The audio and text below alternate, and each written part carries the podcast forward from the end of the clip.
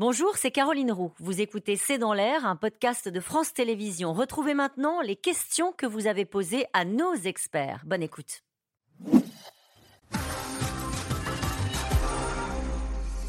Une question d'Alain. Marion Maréchal va devoir réexister en neuf mois. Est-ce suffisant? C'est le temps d'une grossesse, mais bon, ça n'a rien à voir. Euh... C'est bien essayé, merci pour cette vanne. C'est le temps d'une campagne. Euh, a... Alors, plus sérieusement, elle peut déjà compter sur un taux de notoriété important. Hein. Oui, elle ne part pas de pas... nulle part. Voilà, exactement. Elle euh, n'est pas une inconnue euh, au bataillon, elle est un petit peu située politiquement. Moi, je pense que la... le plus difficile, ce sera sa relation avec Éric Zemmour. C'est-à-dire comment. Il y a une... On parlait de répartition des rôles entre Le Pen et Bardella.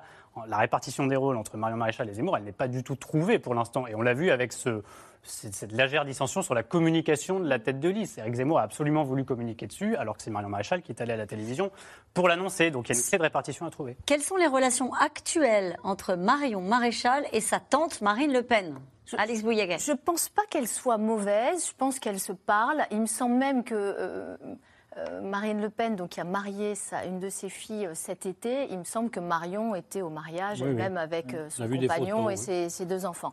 Donc je pense que euh, je pense qu'il ne parle pas politique, sans Voilà. doute, mais que, mais que les relations sont, sont, sont plutôt bonnes. Et quand on l'interroge, Marine Le Pen, sur ce sujet, elle dit toujours Je l'ai élevée. Oui, euh, Ouais. je pense qu'il y a une vraie tendresse, hein, même vis-à-vis de sa nièce. Et d'ailleurs, on voit comment le Rassemblement national euh, parle de cette nouvelle candidature en disant euh, c'est une candidature de témoignage, c'est euh, ah elle fait beaucoup d'allers-retours, elle ne sait pas trop où elle en est. Mais il- Ça veut dire quoi? Ben, ça veut Ils dire- hésitent à taper?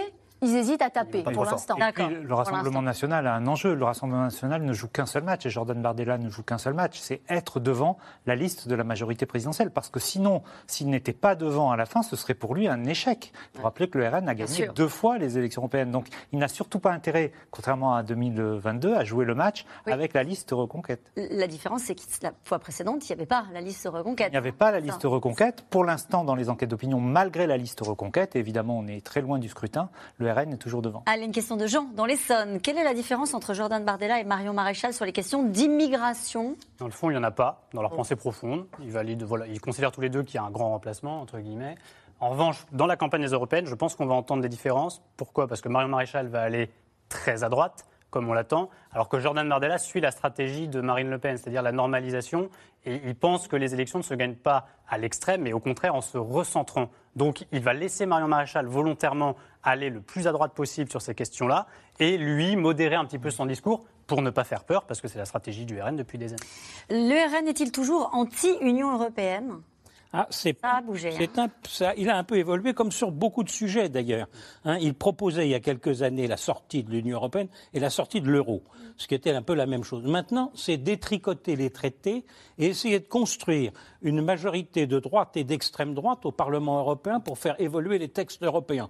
Soit dit en passant, euh, quand je regarde euh, la situation européenne, on est très loin de cette hypothèse, ce qui Oui. supposerait que les démocrates chrétiens allemands acceptent de s'allier à l'extrême droite Oui. au Parlement européen. C'est une hypothèse qui paraît totalement exclue. Ils n'ont jamais réussi à faire ce groupe unique euh, des D'abord, ils n'ont pas nationalistes réussi. au Parlement et- et- européen. Et il y a aussi le problème italien. C'est-à-dire qu'en Italie, il y a une dif- différence entre Meloni et Salvini.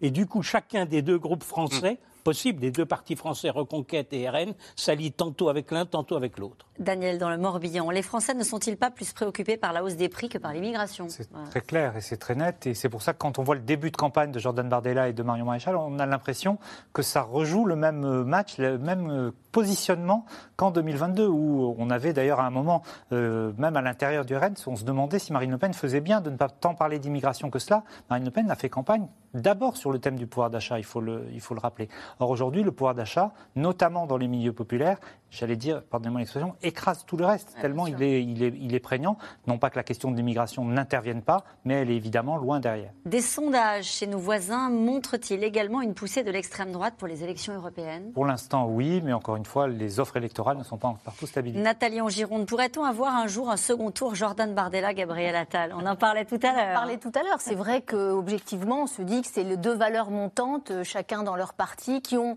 d'ailleurs beaucoup de points en commun. Euh, un art oratoire, euh, une tête plutôt bien faite, le sens de la synthèse. Après, ils viennent de milieux très différents. euh, mais c'est la nouvelle garde. D'ailleurs, Gabriel Attal enregistre la même progression que Jordan Bardella ce mois-ci dans notre baromètre et euh, devient maintenant au même niveau dans les cinq premiers. Merci à vous toutes. On s'est projeté jusqu'à la présidentielle. Grâce à vous, on n'est pas en retard. Demain, vous retrouvez Axel de Tarlet dès 17h30 pour un nouveau C'est dans l'air. Très belle soirée à vous. Et n'oubliez pas que vous pouvez nous retrouver quand vous le voulez en replay et en podcast. Belle soirée.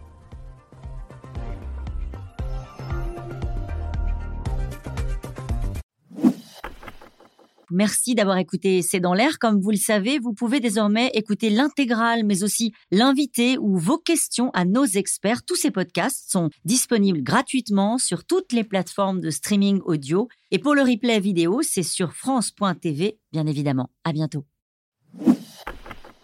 Merci d'avoir écouté C'est dans l'air. Comme vous le savez, vous pouvez désormais écouter l'intégrale, mais aussi l'invité ou vos questions à nos experts. Tous ces podcasts sont disponibles gratuitement sur toutes les plateformes de streaming audio. Et pour le replay vidéo, c'est sur France.tv, bien évidemment. À bientôt.